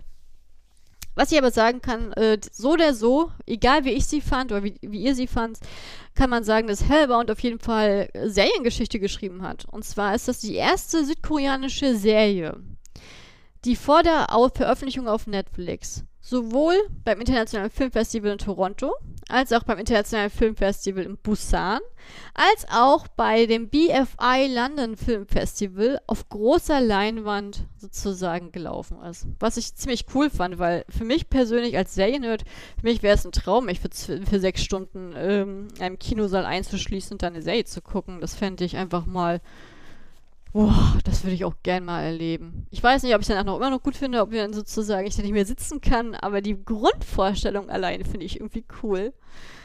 Aber vielleicht bin ich auch zu nerdig dafür. Das ist dann wahrscheinlich, ich weiß nicht, ob das ich, ich das vielleicht laut sagen sollte. Keine Ahnung. Nichtsdestotrotz, jetzt kommen wir zur letzten Serie sozusagen des Tages. Ähm, und das ist Squid Game. Yes! Ich, ich habe das Gefühl, Squid Game ist eine Serie, die ich immer wieder mal erwähnt habe und immer wieder auf den anderen Podcast verwiesen habe, aber wo ich auch immer wieder Re Resonanz bekommen habe. Ich wollte, bitte sprechen nochmal drüber. Und ähm, dadurch, dass ja jetzt aktuell angekündigt worden ist, dass die zweite Staffel von Squid Game entweder im Dezember 2023 oder im Januar 2024 veröffentlicht sein werden wird, habe ich genug Zeit, sozusagen jetzt mal drüber zu sprechen, weil wir dann wahrscheinlich auch die zweite Staffel diesem Podcast besprechen werden. Das würde ja nur Sinn machen. Was auf jeden Fall klar ist, dass ähm, der, die Serie ist letztes Jahr rausgekommen im Sommer. Ich glaube, den Boom hat keiner vergessen. Hat meiner Ansicht nach Bridgerton vom Thron gestoßen, von den meistgestreamten Netflix-Serien überhaupt. Da steht Squid Game immer noch an dieser Stelle. Ähm, was ich super beeindruckend fand, einfach aus verschiedenen Gründen. Ich gucke ja, also ich ja meistens asiatische Serien, da mache ich dann auch kein Hehl draus. Und dadurch bin ich ja komplett in meiner eigenen Bubble gefangen. Ich gebe aber auch zu, dass ich gerne mal als öfteren europäische Serien mit reinschiebe oder, ähm, äh, oder vor der asiatische oder afrikanische Serien, einfach mal, um mal wieder ein anderes Feeling so zu bekommen. Lateinamerika habe ich immer noch Aufholbedarf. Da habe ich zwar ein, zwei, drei gesehen, die fand ich aber jetzt nicht so toll. Das kann aber auch sein, dass ich mir ein falsches Thema rausgesucht habe. Das ist für mich immer noch keine, das heißt für mich immer noch nicht zum Landessystem. Weil bei Netflix ist es ja auch tatsächlich so, dass Netflix ja nicht ja, jetzt die Netflix ist ja immer so eine, Netflix-Serien sind ja immer eine Mischung zwischen der westlichen Kultur und, und der Kultur sozusagen aus dem Land, die dargestellt ist. Es ist ja nicht, dass ich jetzt ein reines K-Drama kriege, wenn ich eine Netflix-Produktion sehe. Das ist ja meistens viel verwestlich an diesen Stellen. Ähm, Im Vergleich zu den klassischen K-Drama. Und so ist es halt bei anderen Ländern auch. Fand ich vor allen Dingen bei Jin extrem über, äh, ähm, äh, bei Jin damals sehr, sehr deutlich. Der jordanischen Serie, wo ich dachte so, ne, ich glaube nicht, dass das Ganze funktioniert. Und dann waren da auch diese riesen Massendemonstrationen gegen diese Serie, dass ich bezweifle, ich werde jeweils eine zweite Staffel kriegen. Aber nichtsdestotrotz, bin vom Thema abgewichen. Tut mir leid. Also, Squid Game zurück. Ähm, sowohl das Drehbuch als auch die Regie wurden übernommen von Wang Dong-yuk. Wang Dong-yuk ist sozusagen bekannt für seinen großen Durchbruch gehabt, weil er Kinoerfolge sozusagen gefeiert hat äh, mit, einem mit einem großen ähm, Diskussionspotenzial in der koreanischen Gesellschaft. Also allen voran Silence. Silence ist, ist glaube ich, auch auf dem, neuen Net, auf dem deutschen Netflix mittlerweile verfügbar. Ähm, da geht es halt sozusagen um eine Schule äh, für besondere Bedürfnisse, wo halt sexueller und körperlicher Missbrauch komplett äh, sozusagen auf der Tagesordnung steht und ein neuer Lehrer versucht, das aufzudecken. Was auf einer wahren Tatsache basiert, weil diese Serie, äh, die, also sozusagen diese Schule wurde, war meiner Ansicht nach, wenn ich, das jetzt durcheinander bringe, weil ich das ganz spontan sage, aber meiner Ansicht nach war die in der Jolla-Provinz und ich meine sogar im nördlichen Gürtel von Guangzhou. Und dieses, und da wurde in den letzten 40 Jahren, wurde bei dieser Schule, die bei Silence dargestellt worden ist, immer wieder Zwischenfälle gemeldet und Missbrauchsfälle gemeldet. Und es wurde halt immer wieder weggeguckt, weil die Lehrer dieser Schule relativ geachtet und auch in politischen Kreisen aktiv waren. Und ich meine, dass die erst als Silence rausgekommen ist, wurde dieser Diskurs nochmal auf die hochge äh, hochgeholt und durch Gesellschaft, also durch wirklich ähm, erfolgreiche Position ans Blaue Haus, durch die Gesellschaft, ähm, wurde sozusagen dieser Fall nochmal aufgerollt und die Schule selbst geschlossen. Also deswegen, also Silence war auf jeden Fall nicht nur, ist nicht nur ein Film, der auch schwere Kost ist, aber wunderbar gespielt, sondern ist auch einer, der wirklich eine gesellschaftliche Wirkung auch hatte. Ähm, und Miss Granny ist sozusagen, ist, Miss Granny ist meiner Ansicht nach auch auf Netflix Deutschland. Ähm, und Miss Granny ist sozusagen so eine, setzt sich mit der, mit dem Thema Altersdiskriminierung sehr stark auseinander, auf eine sehr mit einem Augenzwinkern, würde ich meinen. Das ist eine Frau, die keine, wo die die Kinder sozusagen, eine, also eine ältere Dame, eine Harmonie, äh, wo dann die ältere Dame sozusagen äh, ja nicht, nicht mehr gebraucht wird oder nicht mehr wahrgenommen wird von ihren Kindern, Enkelkindern. Und da wird halt sozusagen so durchgeguckt und eines Tages durch Zufall wird sie wieder jung und dann will sie ihr Leben nochmal leben. Und das ist halt sehr stark mit dem Augenzwinkern, aber tatsächlich ist, fand ich es auch, da auch sehr viel Kritik sozusagen gegen die Altersdiskriminierung, die definitiv gegeben ist in Korea. Also, ähm, ich weiß, dass mal viele Leute, äh, jetzt, jetzt mal so kleines Insiderwissen raus, ähm, ich weiß, dass viele Leute immer darüber sprechen, dass sozusagen die hohe Suizidrate in Korea, vor allen Dingen in der Jugend und äh, aufgrund der Überlastung im Bildungssystem, die definitiv heftig ist, sage ich ganz ehrlich. Ne? Das möchte ich gar nicht wegsprechen. Auch wenn ihr euch mal die Statistiken von der von OECD anguckt oder auf Statista, dann ist tatsächlich der, der Anstieg der Suizidfälle konkurrent zum ähm, Alter. Also die größte Suizidquote haben tatsächlich Rentner. Und die liegt tatsächlich im Bereich von 70 Prozent. Und das ist wahnsinnig heftig. Und das liegt, hat verschiedene, verschiedene Gründe. Das hat vor allen Dingen zu tun mit Krankheiten. Das hat zu tun, dass ähm, das Rentensystem sehr niedrig ist, dass halt Altersarmut ist, dass viele Ältere äh, gezwungen sind, ähm, Flaschen zu sammeln, Papier zu sammeln und dass sie halt nicht über die Runden kommen. Sie möchten aber auch keine Belastung für ihre Familie sein.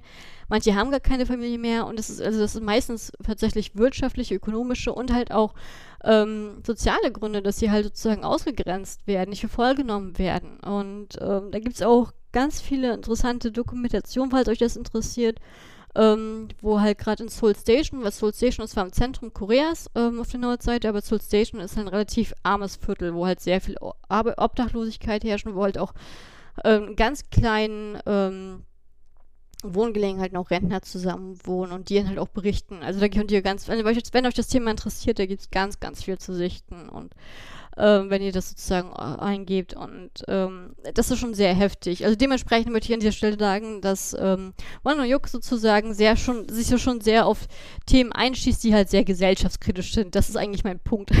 der, auch wenn ich jetzt eine große Spirale, also einen Grüßengang jetzt rumgenommen rum habe, aber ich kann euch auf jeden Fall Silence und Miss Granny empfehlen. Ich fand beide Filme unglaublich sehenswert und dementsprechend mit Dong Yuk, ähm, hat Squid Game da schon mal eine sehr solide Brotbasis gehabt. Ähm, er hat tatsächlich ja die Idee selber auch gehabt ähm, und fühlte sich inspiriert sozusagen von Produktionen aus äh, Ostasien und vor allen Dingen auch Japan. Ähm, aus seiner eigenen Jugend mit den ganzen Kinderspielen sozusagen und dann halt auch mit dem Blick auf die Gesellschaftskrise in Korea in den letzten Jahrzehnten. Und das, das, das sozusagen das zusammengemischt, zudem ist, hat er einfach dieses Drehbuch verfasst und hat, und Netflix hatte Interesse und so ist das dann letztendlich gekommen. Ähm, wer in K-Drum sozusagen schon länger aktiv ist, der wird mir jetzt zustimmen, wenn ich sage, dass auch Squid Game ein unglaublich starkes Cast hat. Ähm, und das auch wirklich bis ins kleinste Detail. Und natürlich allen voran würde ich jetzt sagen, ist Lee Jung-jae, ähm, der tatsächlich die Hauptrolle spielt. Ähm, und schon, ich sag ja seit 29 Jahren, so ich glaube, sein 30-jähriges ähm, Karrierejubiläum mittlerweile feiern kann und auch sozusagen so ein äh, A-Lister sozusagen ist in Korea. Ähm, ich kenne ihn auch, um mal eine kleine Brücke zum Big Bang zu schlagen. Er ist einer der besten Freunde von TOP vom Big Bang und dadurch kennt die unterstützen sich gegenseitig immer wieder. Dementsprechend war das für mich natürlich schön, dass Lee Jung Jae sozusagen auch so jetzt international auch seinen Ruhm kriegen konnte. Also der eine oder andere mag ihn tatsächlich auch kennen von Along with the Gods oder von dem Remake von The Housemaid. Da war er sozusagen die Hauptrolle, aber an sich hat er relativ viele Filme, die eigentlich bekannt sind. Und an seiner Seite sind dann halt auch Park Hee-soo, der Jung Ho-jin, ähm, denn hier als der Polizist in der Serie zum Beispiel ist Wee Ha-jun. Und Ha-jun hatte auch letztlich, also bevor Squid Game war, hatte er schon seinen ersten Durchbruch äh, in Korea gehabt als Model und war also als neuer Jungstar, gerade weil halt äh, durch die Serien Romance is a Bonus Book war er schon dabei gewesen und bei ein paar, oh, ich weiß, komme jetzt nicht spontan drauf, aber bei einigen anderen Serien, ähm, und dadurch hat, und dann sozusagen Squid Game war jetzt auch sein unglaublich großer Durchbruch tatsächlich. Ähm, bei Something in the Rain war er auch noch dabei, der den Bruder gespielt, meine ich. Bad and Crazy ist jetzt sozusagen jetzt rausgekommen. Jetzt Midnight ist jetzt auch als DVD hier erschienen. Ähm, das hatte ich im Jahresrückblick bin gesagt. Äh, da ist ja die Hauptrolle also sozusagen schon ein aufstrebender Jungstar, der sozusagen einen internationalen Durchbruch hatte. Eine gute Formel, äh, ja, Formel, die funktioniert. Ähm, und der war halt sozusagen äh, auch in, in, der Besitzung von äh, Anupam äh, Tripathi. Das war sozusagen äh, der indische Charakter in der Serie. Und er hat auch, hat schon in vielen Serien so als Nebendarsteller sozusagen mitgearbeitet, aber jetzt äh, sozusagen hat er auch mal eine größere Rolle gehabt. Also ich glaube, ich, bei mir, ich habe ihn das letzte Mal gesehen bei Devil's Judge tatsächlich. Ähm, und ich hatte mir ein paar Abkürzungen aufgeschrieben, ich weiß aber nicht mehr, was sie heißen. Also, dementsprechend kann ich es leider nicht sagen. Also es war auf jeden Fall schon eine gute Mischung zwischen gestandenen, wirklich großen Stars und ähm, ein paar neueren Gesichtern, die halt sowieso aber aufstrebenden Gesichtern, die so schon sozusagen gute Presse hatten. Ähm, in der ja, in der Umsetzung tatsächlich. Ich glaube, für viele war es vielleicht vom Westpublikum jetzt relativ neue Gesichter. Aber trotzdem sehr, sehr, sehr äh, sehr gut besetzt, tatsächlich. Äh, ich hatte schon vorhin gesagt, so vom, von der Inhaltsangabe her, es ist für, also für mich ist die Serie wirklich diese Dystopie, Death Game und Gesellschaftskritik in einem. Das ist, das halt vor allen Dingen ist für mich so, ich bin ja ein Riesenfan von Death Game Serien. Ich hatte das meine Death Game Folge damals schon besprochen gehabt. Dementsprechend habe ich mich auf die Serie gefreut, aber ich habe meine Erwartungen niedrig gehalten, weil ich der Ansicht bin, dass Japan äh, das Land ist, das dieses Genre am meisten und am besten beherrscht. Und bei der Meinung bin ich halt immer noch. Und Death Game ist halt immer kombiniert mit Gesellschaftskritik und deswegen liebe ich dieses Genre so sehr, weil es für mich äh, als ähm, Gesellschaftsforscher und politisch, äh, Politikforscher unglaublich ähm, viel rausholt. Das ist so, sage ich ganz ehrlich, wie es ist. Ähm, aber gut, nichtsdestotrotz, ich hatte ja gesagt, dass ähm, Lee Jung Jae die Hauptrolle spielt. Er ist sozusagen, der verspielt den verschuldeten ähm, Song Gi-hoon. Song Gi-hoon ist sozusagen, hat, äh, ist, äh, hat versucht, äh, sozusagen sich selbstständig zu machen, ist gescheitert, ist verschuldet, ähm, hat keinen, ist geschieden, hat eine Tochter, die er vernachlässigt und hat irgendwie keinen richtigen Platz im Leben und ist, ist eigentlich sehr, äh, ich sag jetzt mal so schmarotzerhaft unterwegs, ist nicht sehr, ist nicht verlässlich, ist ach, eher so ein, ich sag jetzt mal so Hallodri, den keiner für voll nimmt und der halt sozusagen auf Kosten seiner Eltern lebt und auch sozusagen ähm, dementsprechend, während seine Ex-Frau neu verheiratet ist mit einem Gutverdiener, ähm, sozusagen die Tochter abgesichert ist, ähm, versucht er das jetzt nicht auf eine moralische Ebene oder auf eine auf Persönlichkeitsebene sozusagen wieder auszugleichen, sondern sozusagen er lebt dieses Leben, das, das ähm, zurück, so zurück, ja, wie soll ich das sagen, zurückgeblieben ist falsches Wort, aber dieses, ähm, nee, Versager ist auch nicht, sondern eher sowas in die Richtung wie ab des Abgehängten. Eines Abgehängten, so. Und als seine Schulden aber so eine extreme Ausmaße annehmen, dass er nicht mehr ein noch ausweist, trifft er auf eines Tages einen Fremden, ein schöner Gastauftritt von Gong Ju übrigens, Hauptdarsteller aus The Silence oder Train to Busan an dieser Stelle, äh, wo, ich, wo ich mich damals sehr, sehr gefreut hatte und was ich überhaupt gar nicht erwartet hatte. Und dieser macht ihm sozusagen ein Angebot, das er nicht ablehnen kann, indem er ihn einfach zu einem Spiel einlädt und das ist dieses Duck-G.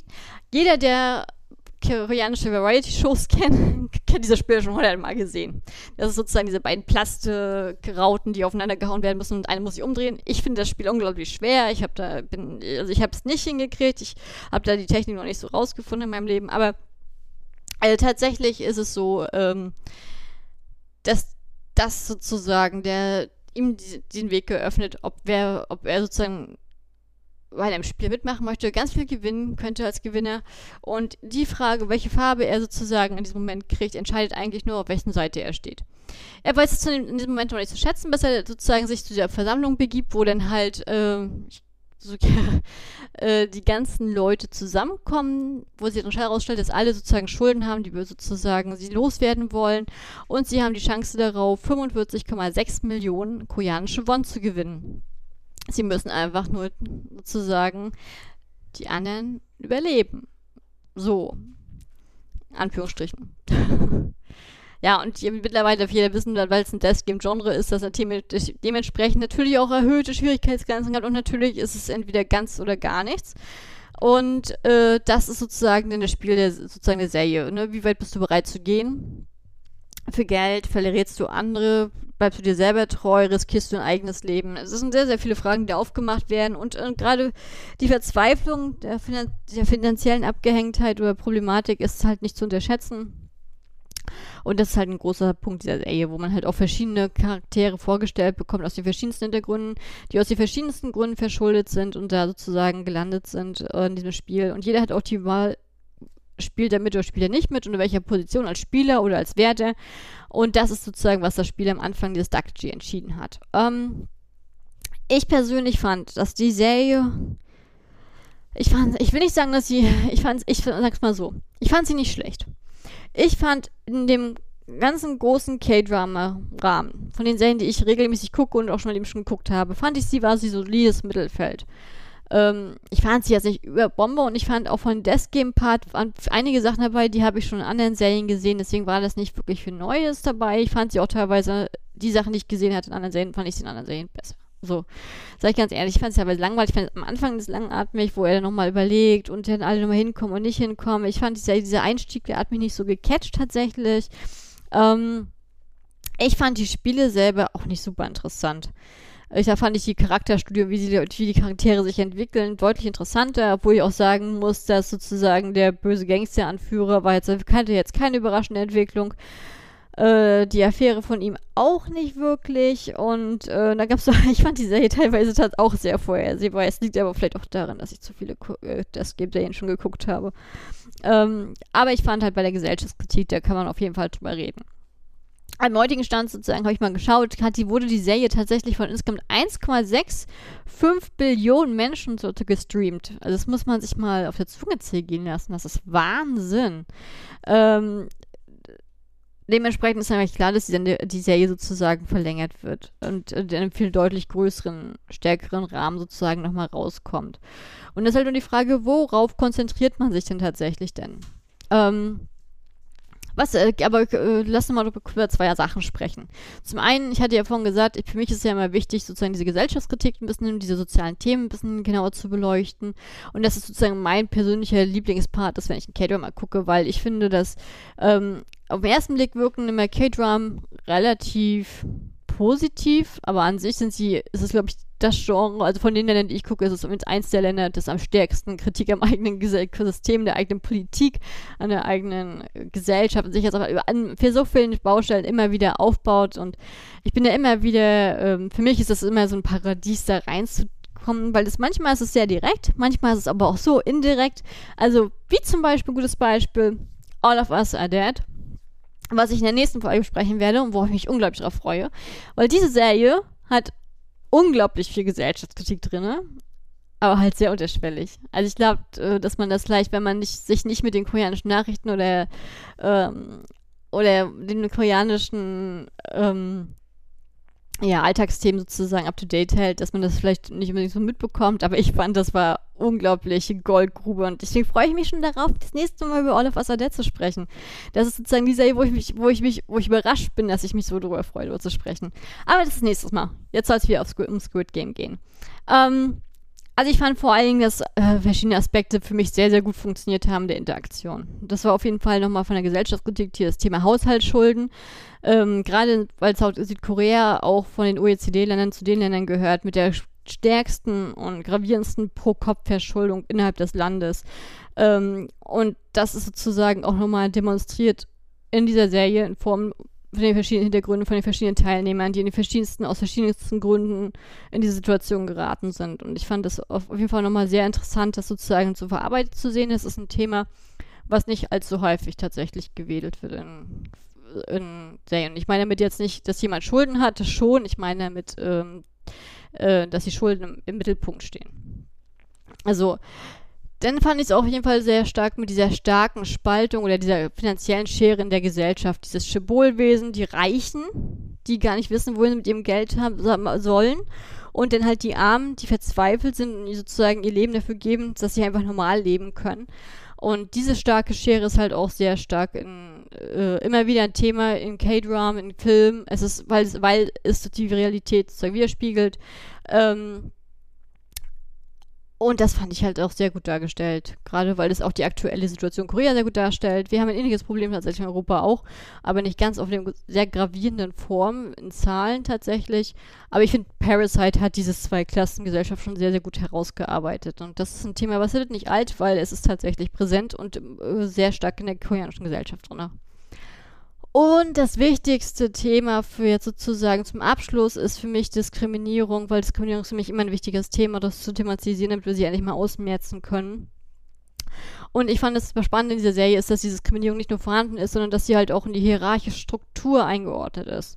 Das heißt, nicht nur die hierarchische Struktur des Alters, sondern auch des, des Geschlechts, dass die Frauen schlechter behandelt werden oder weniger wahrgenommen werden als die Männer, in Form des Alters, in Form der eigenen Ethnie, repräsentiert zum Beispiel an dem Umgang mit dem, mit dem indischen Charakter, was auch in der Nationalität nochmal sich darstellt, ähm, dann mit dem Erf eigenen Erfolg, dass in der Gruppe dann eher, obwohl alle verschuldet sind, eher auf die Leute ge sozusagen gehört wird, die vorher erfolgreich waren, als diejenigen, äh, die von Geburt an tatsächlich ähm, arm waren.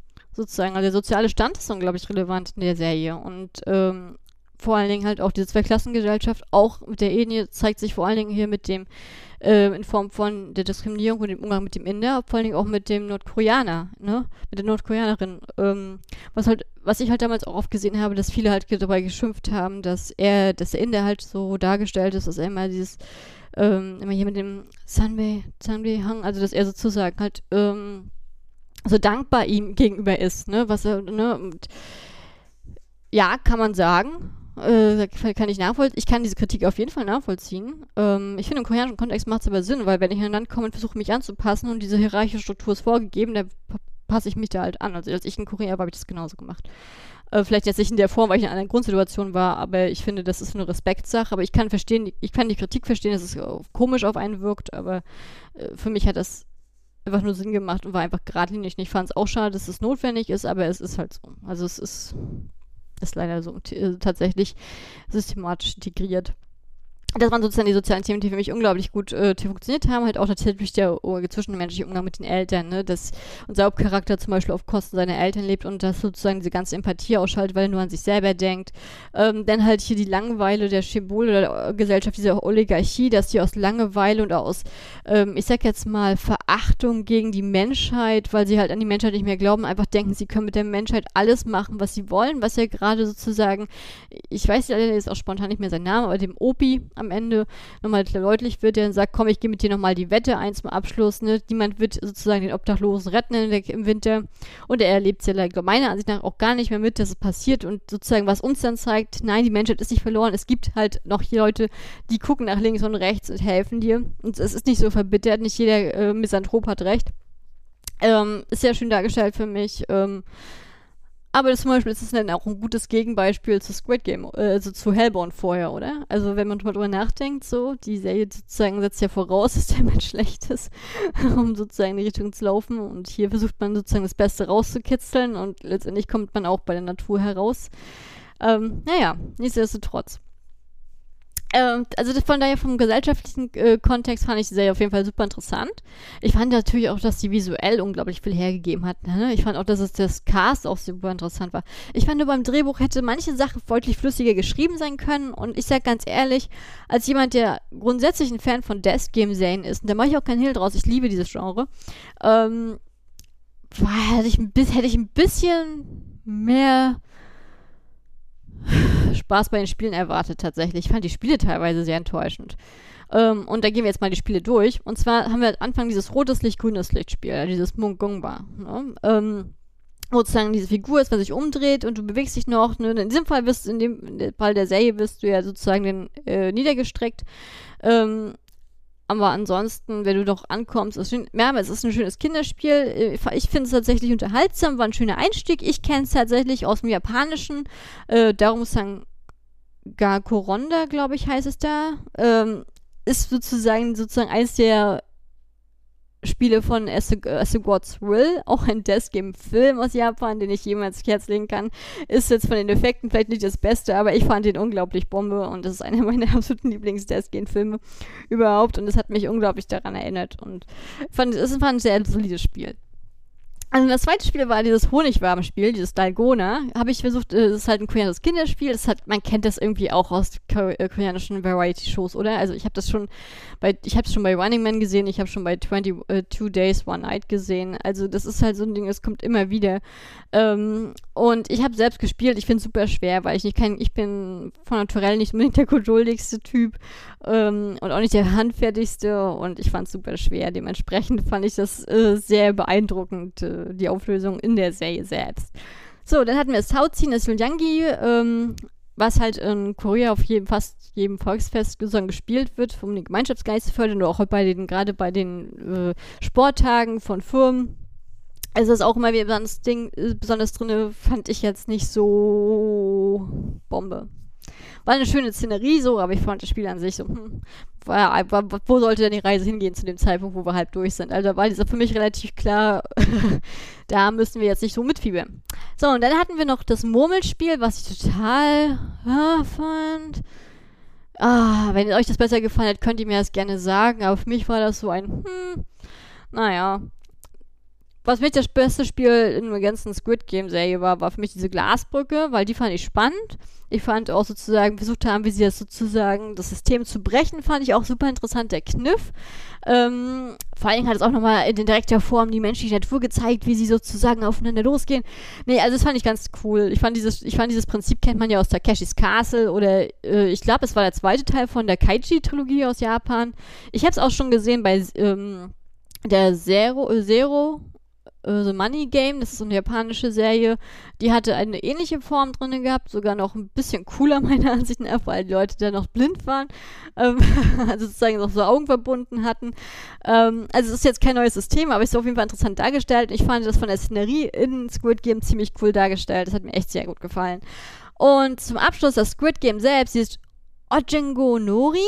Also ich glaube, jeder Koreaner kann mich da gerne korrigieren, weil ich 100% das falsch ausgesprochen habe das Squid Game selbst fand ich super langweilig und, und, und, super interessant und enttäuschend. Ich weiß nicht, warum das namensgebend fand. Ich, ich weiß auch nicht. Ich habe eine Idee, womit man das sozusagen zu diesem 1, 2, 3, was wir in Deutschland als Kinderspiel mit dem Kreidehüpfen, ob das damit vergleichbar ist, aber das war so für mich so ein, oh, uh, ja, ich weiß schon, warum der Japan so die Meister vom Death Game für mich persönlich sind, tatsächlich. Ähm, ich sag ganz ehrlich, beim Sichten selber, ich fand die Gesellschaftsthemen wieder fand ich interessant, aber die haben sich für mich auch schnell abgenutzt. Ähm, ich, für, mich, für mich war es am interessantesten, tatsächlich diesen Polizisten zu folgen, mit den Hintergründen, mit den Symbols. Deswegen fand ich es ein bisschen schade, dass die so ein bisschen farblos geblieben sind am Ende, sage ich jetzt ganz ehrlich, wie es ist. Es war halt schon sehr nach Schubladendenken dargestellt. Vielleicht ist es auch so, aber hm, da hätte ich bisschen mehr erhofft, ähm, dass die Geschichte mit seinem Bruder war jetzt nicht die große, die große Überraschung, außer das Casting des Bruders. Was ich dachte schon, wow, krass. Ähm, und ich bin halt gespannt, wo sozusagen, wie wir es im zweiten Teil machen, also in der zweiten Staffel machen wollen. Ich vermute mal ganz stark, es wird die Richtung, äh, den Weg gehen von Liar Game, dem Franchise. Alles nochmal das gleiche und größer, besser, kreativer, hart, bösartige ähm, in diese Richtung wird es auf jeden Fall laufen. Das ist meine sehr starke Vermutung, dass wir jetzt sozusagen, jetzt hat äh, ist unser Hauptcharakter dann sozusagen rausgegangen in die Welt. Lee Jong-jae wird versuchen, ähm, jetzt weltweit dieses, dieses ganze System zu stürzen und zu stoppen. Und dann werden wir nochmal neue Spiele kriegen und mal sehen, wie, wie, wie, wie kreativ die sind. Und ich weiß nicht, ich, ich finde, die Serie würde funktionieren, wenn man sie an dieser Stelle enden lassen wird, würde. Ähm, ist bei DP übrigens genauso. Da habe ich auch das Gefühl, wenn da auch nur eine Staffel geblieben wäre, wäre es auch okay gewesen. Aber ich freue mich auch auf die zweite, weil die auch ein interessantes Grundthema haben wird. Ähm, bei der zweiten Staffel äh, von Hellbound, die muss ich unbedingt haben nach dem Teaser. Also das geht so nicht, das kann man nicht so stehen lassen. Und bei Squid Game, gesagt, hat für mich so funktioniert. Aber wenn, dann hoffe ich, dass sie halt ein bisschen diese Polizeistory ein bisschen mehr erzählen. Ähm, dass wir Biha Jun sozusagen auch nochmal dabei haben, dass er jetzt nicht komplett raus ist ähm, aus der Geschichte. Und das wird auf jeden Fall nochmal recht spannend werden. Wie gesagt, auch wenn ich jetzt ein bisschen negativ geklungen habe, so, tragt mir das bitte nicht nach. Ich bin Death Game äh, äh, und für mich ist halt so, für mich umso kreativer die Spiele, umso cooler und gerade in, in, in, also falls ihr die Möglichkeit habt, ich weiß gar nicht mehr, wo ich das damals gesehen habe und ob es überhaupt noch verfügbar ist, aber Zero, so Money Game, hat einen doofen Titel das ist, glaube ich, eine Serie, hat, glaube ich, nur sechs oder vielleicht auch acht oder zehn Folgen, keine Ahnung. Das ist eine japanische Serie und die haben kreative Spiele. Das fand ich ziemlich cool. Oder ich bin ja auch ein riesen Fan von Liar Game und mit nicht nur Liar Game, die koreanische Remake, das fand ich ziemlich cool, aber ich fand ähm, das ganze japanische Franchise, sowohl die Serien als auch die Filme unglaublich Bombe, weil das sind für mich so, ich denke so, oh ja, da gehe ich drin auf. Äh, weil das halt auch immer so richtiger Spaß ist, auch mitzugucken. Ne? Basieren natürlich auch alle auf, äh, auf einem Manga, das merkt man halt auch deutlich, aber es ist halt immer diese Gesellschaftskritik ist einfach gerade so drinne. Und ich habe gerade das Gefühl, dass in konservativen Gesellschaften wie Korea oder Japan sozusagen, wo man ein bisschen eingeschränkt oder vielleicht nicht so nach außen sozusagen immer sozusagen alles zeigen kann, was man möchte, dass dann gerade dann äh, die ganze Kreativität, Kreativität sozusagen in Comics oder in Film oder Serie so reingetransportiert wird und dementsprechend, um es dann so Ausdruck zu verleihen. Und das äh, ist gerade das, was ich am, am Death Game Genre unglaublich mag.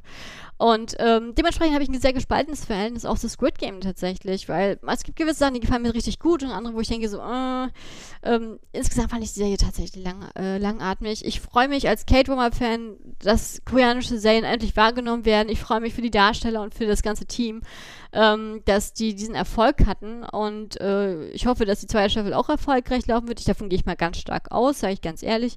Ähm, aber ich muss ehrlich sagen, als äh, dadurch, dass ich zu tief in der Materie drin bin, es gibt andere Serien, die gefallen mir deutlich besser. Und das meine ich nicht mal böse. Ähm, die würde ich wahrscheinlich eher empfehlen, aber es ist halt immer eine persönliche Präferenzsache tatsächlich. Ne? So. Nichtsdestotrotz, jetzt habe ich wieder ganz viel erzählt, gesabbelt und ähm, das ist mein Eindruck zu diesen drei Serien. Wie gesagt, alle drei haben, äh, Serien haben äh, eine zweite Staffel von Netflix schon offiziell bestätigt bekommen. Frühestens mit, ab nächstem Jahr geht's los. Ähm, ich fand es auf jeden Fall spannend, weil ihr gerade in der Vergangenheit ja der Wunsch geäußert wurde, dass ich mehr über Serien spreche, die hier wirklich auf Netflix verfügbar sind, habe ich dann gesagt, okay, dann machen wir das mal in einem Rutsch weg. Da ich jetzt länger weg war, machen wir dann sozusagen auch noch eine Doppelfolge draus, weil dann lohnt sich das nämlich richtig, jetzt wo ich die Serien auch nochmal frisch nachgeguckt habe oder beziehungsweise mich noch grundlegend daran erinnern kann. Ähm, machen wir das sozusagen in der Doppelfolge weg. Das war die erste. Ähm, in den nächsten Tagen, wird, also ich möchte den Abstand gar nicht so groß halten tatsächlich, kriegt ihr auch schon die zweite Folge auch mit drei Netflix-Serien und da wird es einmal um Money Haste Korea, den ersten Teil gehen. Ähm, die werde ich nur grob äh, ansprechen, weil ich sozusagen. Ich weiß immer, ich bin gesehen, was ich denn sagen werde, mal sehen, aber das ist mein erster grundlegender Gedanke zu der Serie, die ich erzählen werde, weil ich sozusagen mit Stefan ähm, vom Kino Korea Podcast auch nochmal bei ihm äh, sozusagen Gast sein werde und da werden wir nochmal noch mal im Detail über die Serie sprechen. So. Ähm, dann wird als zweites Juvenile Justice kommen, gerade für Fans von Gerichtsserien oder sozusagen Jugendramen ist das äh, ist auch eine Netflix-Serie, ist das halt ähm, ein Must-See meiner Ansicht nach. Ich weiß nicht, wie es euch geht, aber ich liebe es, Gerichtsdramen zu gucken. Das hat Kindheit an aus allen Ländern, ist mir auch egal, welches Land. Dieses Thema funktioniert für mich immer und ich fand es halt sehr, sehr spannend, gerade mal die Perspektive von Jugendrichtern zu sehen, wie deren Arbeitsalltag ist. Und gerade bei Juvenile Justice ähm, basiert recht vieles auch auf auch wenn es lose ist, auf echten Fällen. Und ich kann mich sogar noch an einige Nachrichten daran erinnern, tatsächlich. Das ist nicht so weit her. Und das große Finale von der nächsten Folge wird für mich, wie gesagt, habe ich schon vorhin gesagt, All of Us Are Dead sein, weil das war eine Serie, ich hatte mich drauf gefreut. Ähm, Im mittleren Maße, sage ich ganz ehrlich, ich mag gerne koreanische Zombie-Serien. Ich bin normalerweise kein, kein Fan von Zombie-Themen. Aber im koreanischen Kontext funktioniert für mich irgendwie ziemlich gut. Ich weiß nicht, warum es so ist, aber es ist so. Und äh, ich habe den Trailer gesagt, das ist alles cool, das ist ein bisschen mit Meta-Ebene, dass die sozusagen auch mit den Train to Busan ansprechen und das dann noch mal ganz witzig werden. Mal einfach mal reinschauen. Und dann hatte ich die Serie geguckt und dachte so, wow, dies, das ist ja Wahnsinn, was die an Gesellschaftskritik haben und das und das Detail und das Detail, ja, und kann mich daran erinnern, das und das und das und das. Und das fand ich so spannend und da, ja, da musste ich drüber reden. Und dann habe ich halt Leute, habe ich dann halt geguckt, was andere Leute so von der Serie halten. Und da war ganz viel, oh, ist nur eine einfache Zombie-Serie, ist auch nur eine einfache Zombie-Serie. Und da habe ich so gedacht, nee, das, da muss ich euch aber ein paar Sachen erzählen. Weil, ähm, ja, kann man so sehen, auf definitiv. Ne? Also das ist sowieso, meine Meinungssachen sind nie falsch, weil jeder seine die eigene Meinung hat, ist immer richtig. So, Punkt. Weil das ist ja letztendlich eine Wahrnehmungssache und Präferenzsache. Aber es gibt auf jeden Fall Sachen, ähm, falls ihr wirklich ja denkt, oh nee, die Zombie-Serie ist einfach nur ganz simpel gehalten, da muss ich an dieser Stelle sagen, nee, dann müsst ihr die nächste Folge auch mit mir durchgehen, weil ähm, da werde ich euch mal ein paar Sachen sagen, die ihr vielleicht unbewusst ja doch wahrgenommen habt, während ihr den All of Us Dead gesehen habt und äh, die ich auf jeden Fall nochmal angesprochen haben möchte, um vielleicht mal so ein kleines Kronjuwel ein bisschen mehr zu polieren. Mal gucken. Nichtsdestotrotz, das war es auf jeden Fall mit, mit mir heute. Vielen Dank, dass ihr es mit mir so lange ausgehalten habt. Ich liebe es ja, wie gesagt, über Serien zu reden und ich kann es kaum erwarten, Teil 2 rauszubringen. Äh, rauszu, äh, und über Netflix-Fortsetzung Teil 2 zu reden. Bis dahin. Annyeonghaseyo.